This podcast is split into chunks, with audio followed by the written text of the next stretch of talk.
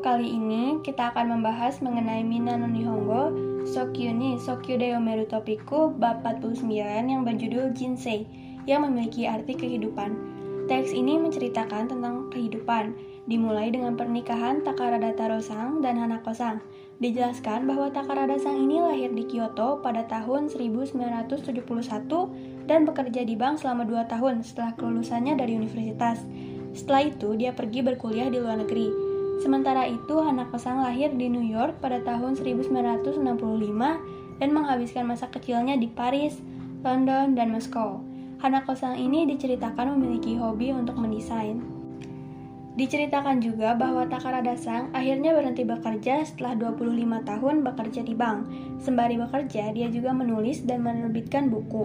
Karena ingin meluangkan lebih banyak waktu untuk menulis, dia memutuskan untuk berhenti bekerja.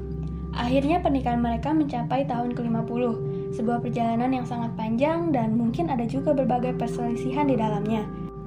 Di akhir teks ini diceritakan juga mengenai Takarada Sang yang meninggal menyusul istrinya yang sudah meninggal satu tahun sebelumnya.